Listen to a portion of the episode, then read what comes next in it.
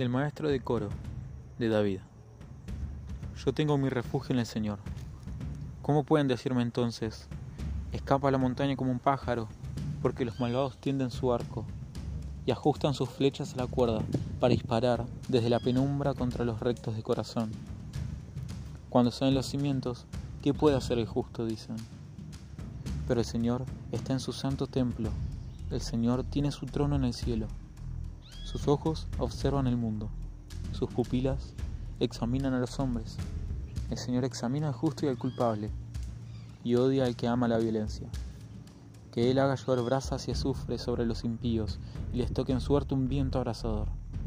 Porque el Señor es justo y ama la justicia, y los que son rectos verán su rostro.